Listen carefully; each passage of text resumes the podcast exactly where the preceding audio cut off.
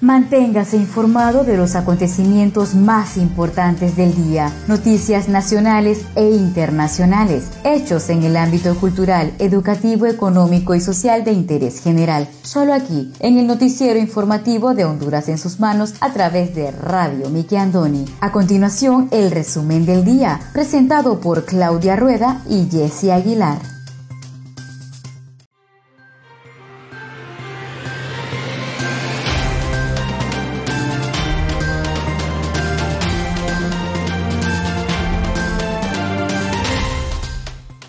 Buenas tardes, sean todos bienvenidos a una edición más de su noticiero informativo Honduras en sus manos. A través de Radio TV Miki Andoni Siglo XX, les saluda su fiel servidora Wendy Aguilar desde San Pedro Sula Cortés, agradecida con Dios por la oportunidad que nos da de compartir con cada uno de ustedes las noticias más importantes que trascienden a nivel nacional. Hoy tenemos día miércoles 10 de marzo del año 2021. Me acompaña Claudia Rueda desde la capital de Honduras.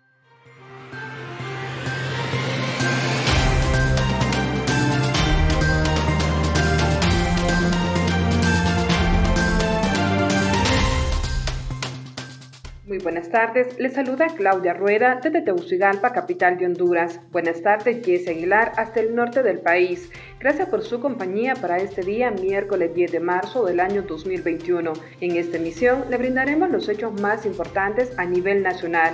Radio TV, Miki Andoni, siglo XX, de Noticias de Honduras en sus manos, agradece su sintonía. Practica con frecuencia el lavado de manos. Al estornudar, cúbrete la boca y la nariz. Mantén la distancia física y utiliza mascarilla. Juntos podemos seguir previniendo nuevos casos. Sigamos vigilantes. Protégete y protege a los demás.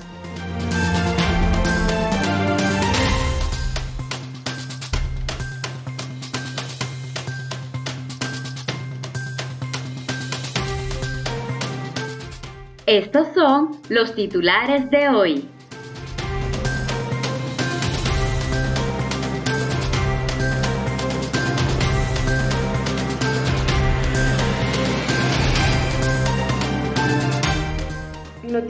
Nacionales, contaminación en laboratorio de virología mantiene mora de miles de pruebas COVID. En noticias relacionadas a las próximas elecciones primarias de este 14 de marzo, el doctor Carlos Umaña recomienda no se debe permitir mascarillas con válvulas el día de las elecciones. La OEA envía equipo de expertos para las elecciones en Honduras. Alcaldía del Distrito Central realiza fumigación y desinfección en los centros de votación de la capital. Además, Honduras tardaría cuatro años para recuperar el nivel económico de antes de la pandemia.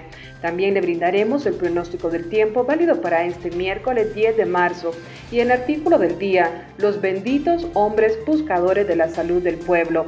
Artículo por el arquitecto Fernando Pineda Ugarte, que en paz descanse.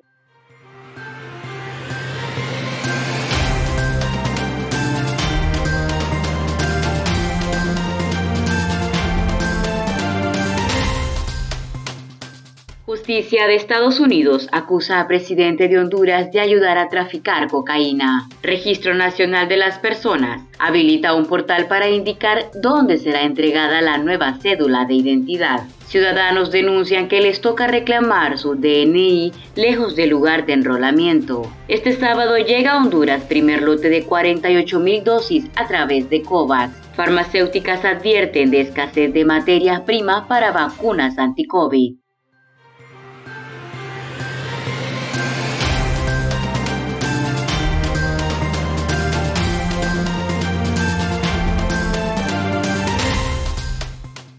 Iniciamos desde ya con el desarrollo de las noticias.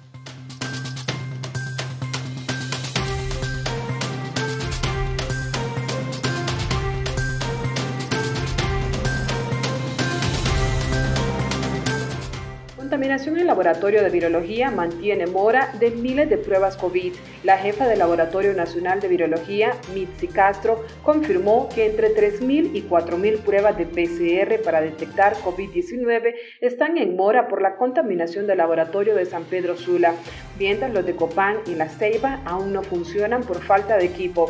En ese sentido, Castro manifestó que el laboratorio de San Pedro Sula ya lleva una semana en el proceso de descontaminación. De igual forma, se han detectado partículas en el laboratorio de Tegucigalpa, por lo que se debe iniciar de nuevo con el proceso de descontaminación, mismo que no se puede predecir porque puede durar entre una semana a 10 días, sostuvo. La funcionaria añadió que en Cortés el laboratorio ya tiene una semana de estar descontaminándose, por lo que las muestras son enviadas a la capital. Solo el lunes ingresaron 1.600 muestras a Tegucigalpa procedentes del norte del país. Sobre los laboratorios de La Ceiba y Copán, Castro sostuvo que no han entrado en funcionamiento por falta de personal, pero una vez comiencen a trabajar, unas 800 pruebas diarias serán procesadas.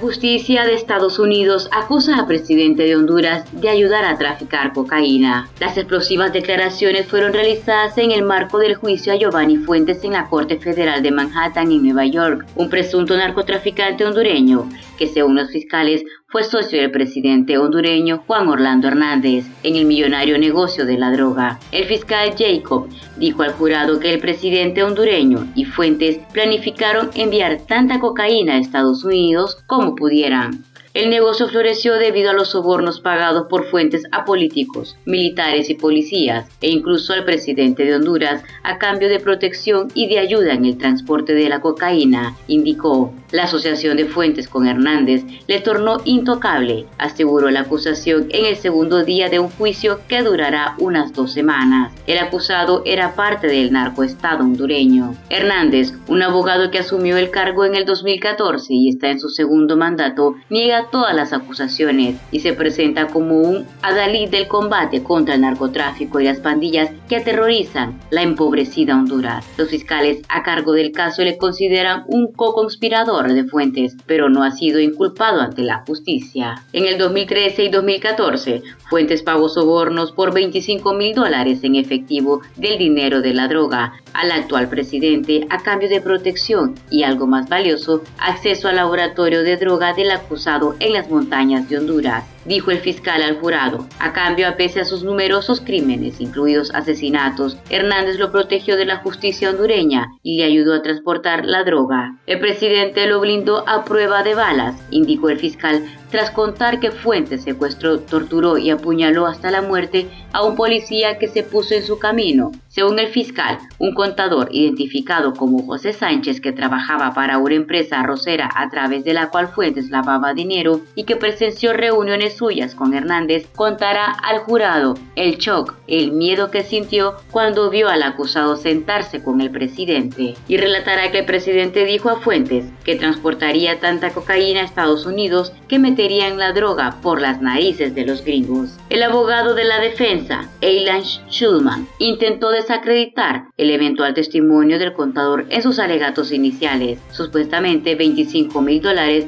en todo lo que lleva a sobornar a un presidente, afirmó. El contador tiene mucho que ganar y poco que perder con su testimonio, porque espera recibir asilo en Estados Unidos a cambio, señaló. La defensa también dijo al jurado que no debe creer en el testimonio que prestará aproximadamente uno de los peores asesinos en la faz de la tierra, Leonel Rivera, es líder del cartel hondureño Los Cachitos que mató a 78 personas, intentó matar a otras 15 y está preso en Estados Unidos. El gobierno estadounidense acordó hacer un trato con este diablo. Nunca se le debe creer dijo Schulman, quien representa a la defensa. El hermano del presidente Tony Hernández, de 42 años, fue hallado culpable de narcotráfico a gran escala en Nueva York en octubre del 2019 y su sentencia aplazada varias veces está prevista para el 23 de marzo. Los fiscales aseguran que Tony era el intermediario entre Fuentes y el presidente. El primer testigo del juicio fue el agente de la agencia antidroga estadounidense DEA, Brian Fairbanks, que confirmó al jurado que en el teléfono celular del acusado halló el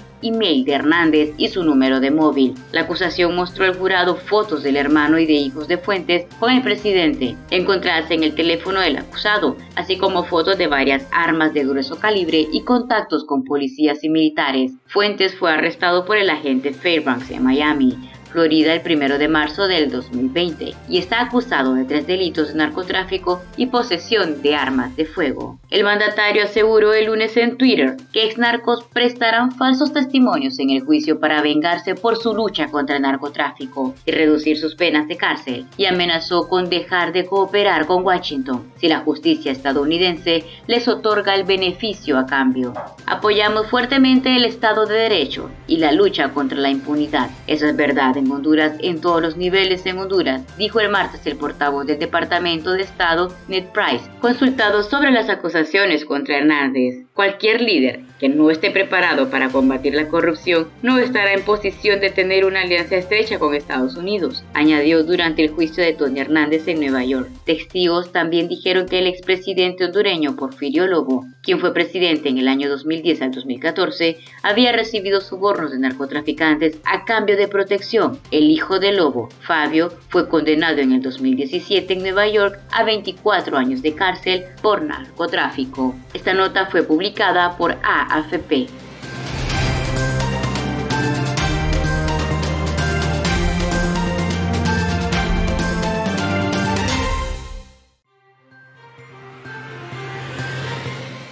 doctor Carlos Umaña sugiere que el CNE no debe permitir mascarillas con válvulas el día de las elecciones el presidente de la Asociación de Médicos del Instituto Hondureño de Seguridad Social de San Pedro Sula, doctor Carlos Umaña, es del criterio que el Consejo Nacional Electoral no debe aceptar mascarillas con válvula el día de las elecciones para evitar la propagación del COVID-19. CNE tiene establecido un protocolo de bioseguridad para el próximo 14 de marzo, día de las elecciones internas, a fin de prevenir que las personas que vayan a ejercer el sufragio se contagien del virus. Voy a explicar cada una de las mascarillas la primera es la quirúrgica. Esta mascarilla lo va a cubrir en un 60 o 70%, comenzó. Luego sigue la mascarilla KN95. Esta mascarilla protege de un 80 a un 90% y si quiere llegarla a un límite máximo de protección puede ponerse una quirúrgica encima de la KN95, explicó. Aseguró que la mascarilla que más lo va a proteger es la N95, que generalmente la utilizamos los médicos. Esta es una mascarilla certificada y no se filtra ninguna molécula. Las mascarillas que el CNE no debe permitir son las que tienen válvula. Esto porque esas válvulas tiran todo el aliento de la persona. La única posibilidad de evitar esto es usando una mascarilla quirúrgica, encima indicó.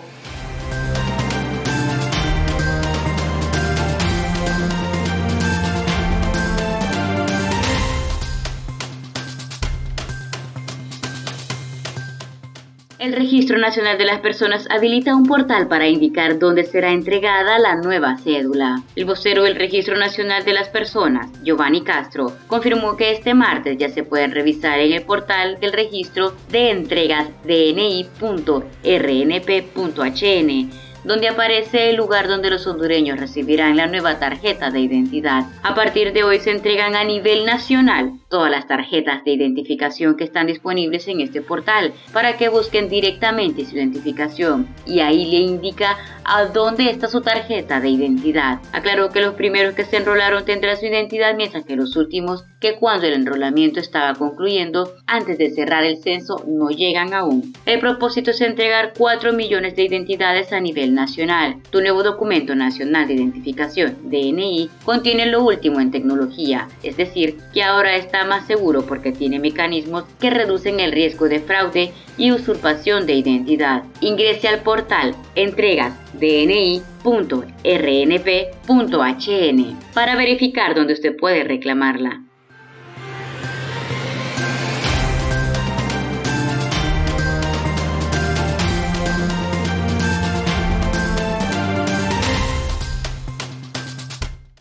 Conozca Honduras como su propia mano. www.hondurasensusmanos.com Geografía e historia de Honduras. Conozca Honduras como su propia mano. www.hondurasensusmanos.info Honduras en sus manos. Noticias. Conozca Honduras como su propia mano www.rinconesdehonduras.info Honduras en sus manos. Turismo.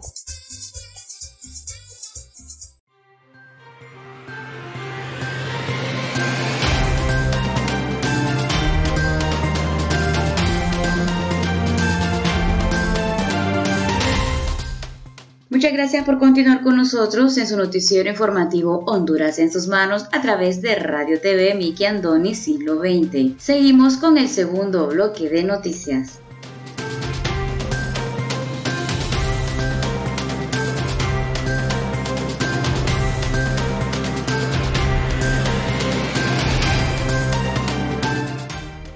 De Estados Americanos envía equipo de expertos para las próximas elecciones primarias de Honduras. Las elecciones primarias que se llevarán a cabo el próximo domingo 14 de marzo a nivel nacional se desarrollarán bajo la observación de la Organización de los Estados Americanos, OEA.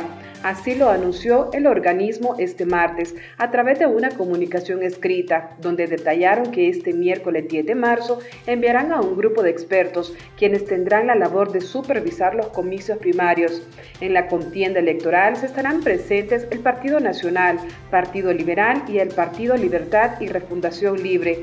Todos ellos presentarán varios precandidatos, sin embargo solo uno representará a cada instituto político, según lo determine el clamor popular en las urnas. De acuerdo con expuesto en la misiva de la OEA, el equipo técnico será compuesto por cuatro personas que llegarán a Honduras este miércoles 10 de marzo. Los expertos internacionales tendrán como propósito observar la organización y logística electoral de las elecciones internas, así como el cumplimiento de las disposiciones legales y reglamentarias que regulan este ejercicio. Entre ellas se analizará la implementación del principio de paridad y el mecanismo de alternancia que rige este proceso, cita el comunicado. Durante su estancia en Honduras, el equipo técnico también se reunirá con el Consejo Nacional Electoral, CNE, y el Tribunal de Justicia Electoral, TJE, instituciones que se crearon luego de las reformas constitucionales del año 2019. La intención de las reuniones es para que los expertos conozcan sobre los preparativos y expectativas sobre el proceso. Además, tocarán temas relativos a la planificación para las próximas elecciones generales, que se celebrarán en noviembre de este año. Los representantes de la OEA observarán el proceso de votación y el escrutinio de los votos de los tres procesos internos. Una vez que recaben la información pertinente, procederán a realizar un informe final que harán público luego de las elecciones generales.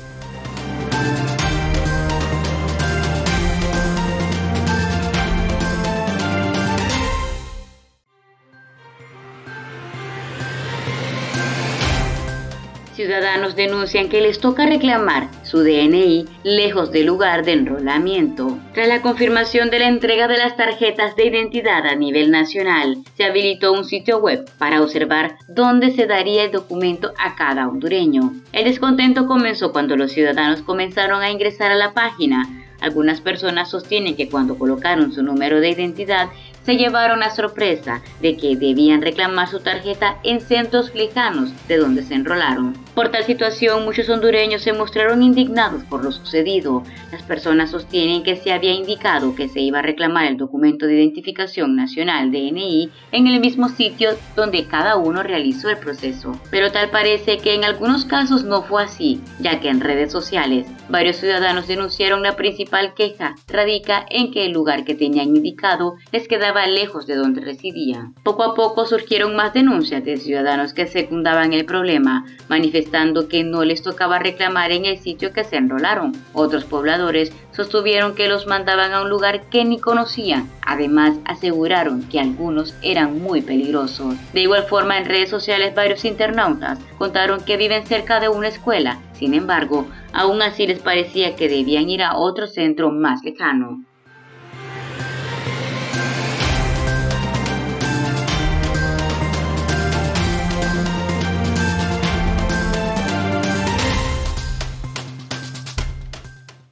Tardaría cuatro años para recuperar el nivel económico de antes de la pandemia. A criterio del jefe del Departamento de Economía de la Universidad Nacional Autónoma de Honduras, el doctor Henry Rodríguez, Honduras tardaría aproximadamente cuatro años para recuperar el nivel de crecimiento económico previo a la pandemia. El profesional del ramo indicó en principio que para hacer efectiva la recuperación económica en estos tiempos se debe invertir, así como atraer la misma, la cual ha caído drásticamente en los últimos años. Rodríguez manifestó que las proyecciones del Banco Central Central de Honduras son muy optimistas en materia de crecimiento económico para este año, de entre 4.5 y un 5.5%. No obstante, vaticina que las cifras de crecimiento para el país ronden los 2.5 y 3%. Eso es necesario e imperativo, porque si crecemos al 3%, vamos a requerir de aproximadamente cuatro años para llegar al nivel donde estábamos en el año 2019 antes de la pandemia, apuntó. Sin embargo, recalcó que el clima negativo podría hacer repuntar a Honduras hasta el 2% máximo. De momento solo estamos recuperando el espacio que ya habíamos ganado y que se cayó abruptamente con la crisis, señaló. Honduras debe generar un verdadero plan, añadió el titular de la institución, tomando en cuenta la incertidumbre que se vive en el país con el cambio de gobierno de cara al año 2022.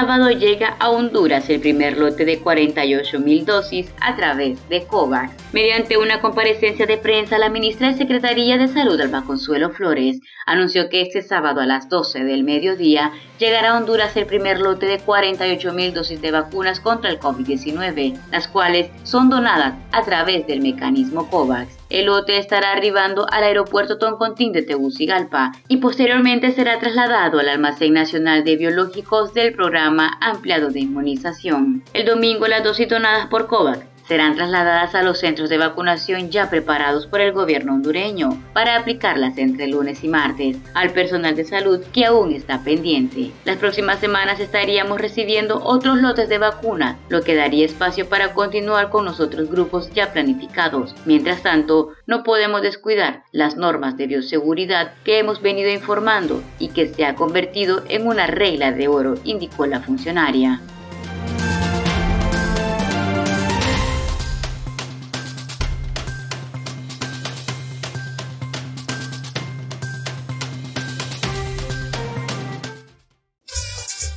Conozca Honduras como su propia mano. www.leahonduras.com Literatura, colección hondureña. Gramática, ortografía y sus reglas. Para sus tareas y más. www.escribelocorrecto.com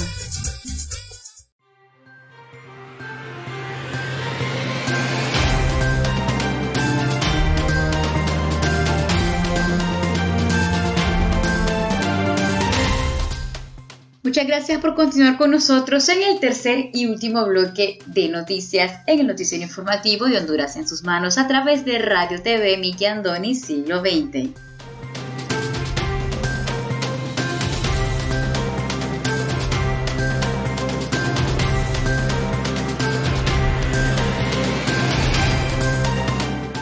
La alcaldía realiza fumigación y desinfección en los centros de votación de la capital. La alcaldía del Distrito Central, por medio del personal del Comité de Emergencia Municipal CODEN, trabaja de forma intensa en varios operativos de fumigación y desinfección en los diferentes puntos de la capital, que servirán como centro de votación para las próximas elecciones primarias e internas del país a realizarse el domingo 14 de marzo. Los empleados municipales desde inicio de esta semana han atendido unos 40 centros donde los capitalinos ejercerán el sufragio, utilizando maquinaria e insumos para frenar la proliferación del dengue, zika y chikungunya, además de disminuir los contagios de la COVID-19. Los trabajos de la comuna capitalina se ejecutan en coordinación con las autoridades de la Secretaría de Salud y de Educación y se estima que para el próximo domingo esté cubierto el total de los centros escolares, donde los habitantes de Tegucigalpa y Comayagüela decidirán su futuro político. Las labores desarrolladas por la municipalidad en contra del coronavirus y otros vectores se realizan respetando protocolos internacionales y nacionales de desinfección, además de cumplir con todas las normas de bioseguridad necesarias para salvaguardar la salud de cada uno de los colaboradores que desarrollan sus funciones en favor de la población capitalina.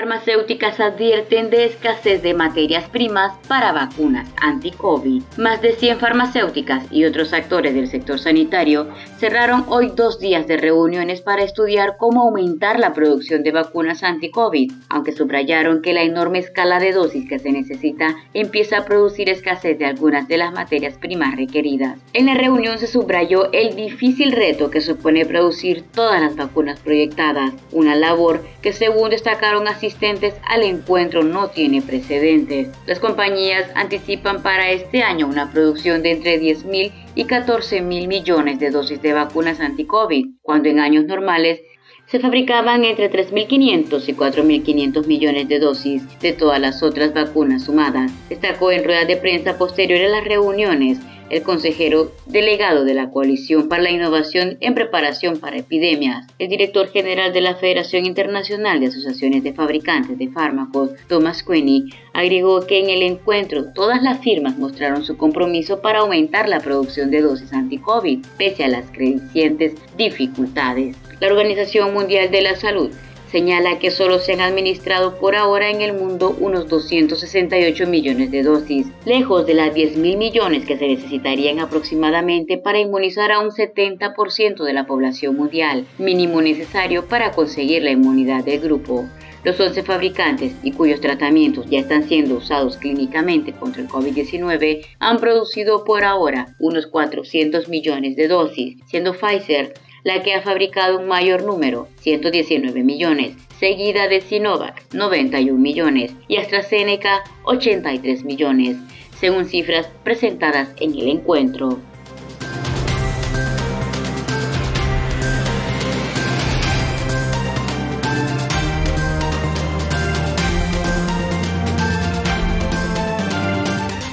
A continuación, el estado del tiempo.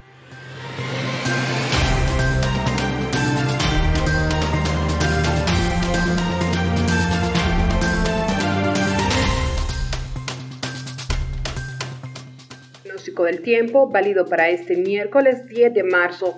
Para este miércoles continúa la influencia de la cuña de alta presión sobre el territorio nacional, generando abundante nubosidad, probabilidad alta de lluvia, lloviznas y chubascos débiles a moderados sobre la mayor parte del país, con mayor intensidad sobre los departamentos del litoral caribe, con la excepción de los departamentos de las regiones suroccidente y sur, en los que prevalecerán las condiciones secas. Esta noche tendremos fase de luna cuarto menguante. El oleaje en el litoral caribe será de 3 a 5 pies y en el Golfo de Fonseca de 1 a 3 pies.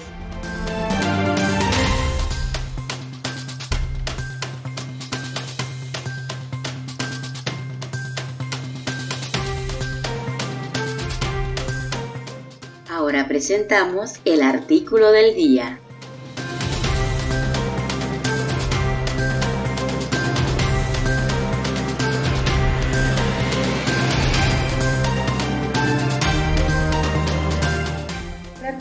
Artículo del día por el arquitecto Fernando Pineda Ugarte, que en paz descanse. Los benditos hombres buscadores de la salud del pueblo. Me estoy refiriendo al doctor Roberto A. Contreras, compatriota nuestro, de progreso, que se fue a la China comunista a aprender como aquellos sabios maestros de acupuntura, o sea, metiendo en algunas partes del cuerpo unas agujonas, lograban desde muy remotos tiempos, de los tiempos de Confucio, mejorar la salud de los pacientes. Yo siempre he dicho que nada quiero y admiro tanto como a las personas que trabajan y el doctor Contreras a su regreso de China ya han logrado fundar un magnífico hospital en el bello pueblo de Cihuatepeque en el Centro Médico de Acupuntura para ayudar a la conservación de nuestra salud y lo está logrando. Son cientos de personas. Mi tarjeta tiene el número 11.965, las que van diariamente al Centro Médico de Acupuntura en busca de salud y tanto el propio doctor Contreras como sus colaboradores y enfermeras atienden con una esmerada solicitud y gentileza a los pacientes. Debemos llenarnos de alegría que ya tengamos en Honduras hombres como el doctor Contreras, que se ocupan del mejoramiento de nuestro pueblo. Para leer más artículos del literato Fernando Pineda Ugarte, te invitamos a visitar nuestra página Lea Honduras.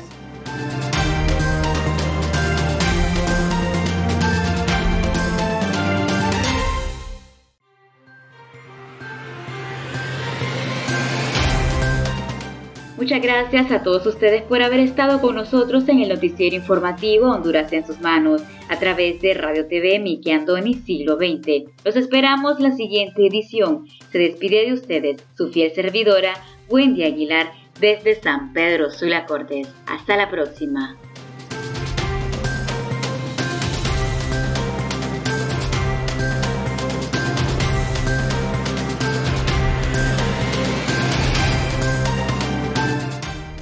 Gusto haber compartido las noticias más importantes del día a través de Radio TV Miki Andoni Siglo XX para Noticias de Honduras en sus manos. Si desea dejarnos algún comentario, puede buscarnos en Facebook como Radio TV Miki Andoni Siglo XX. Nos gustaría leer sus comentarios y saber de dónde nos escuchas. Agradecemos su atención. Tengan todos y todas buenas tardes.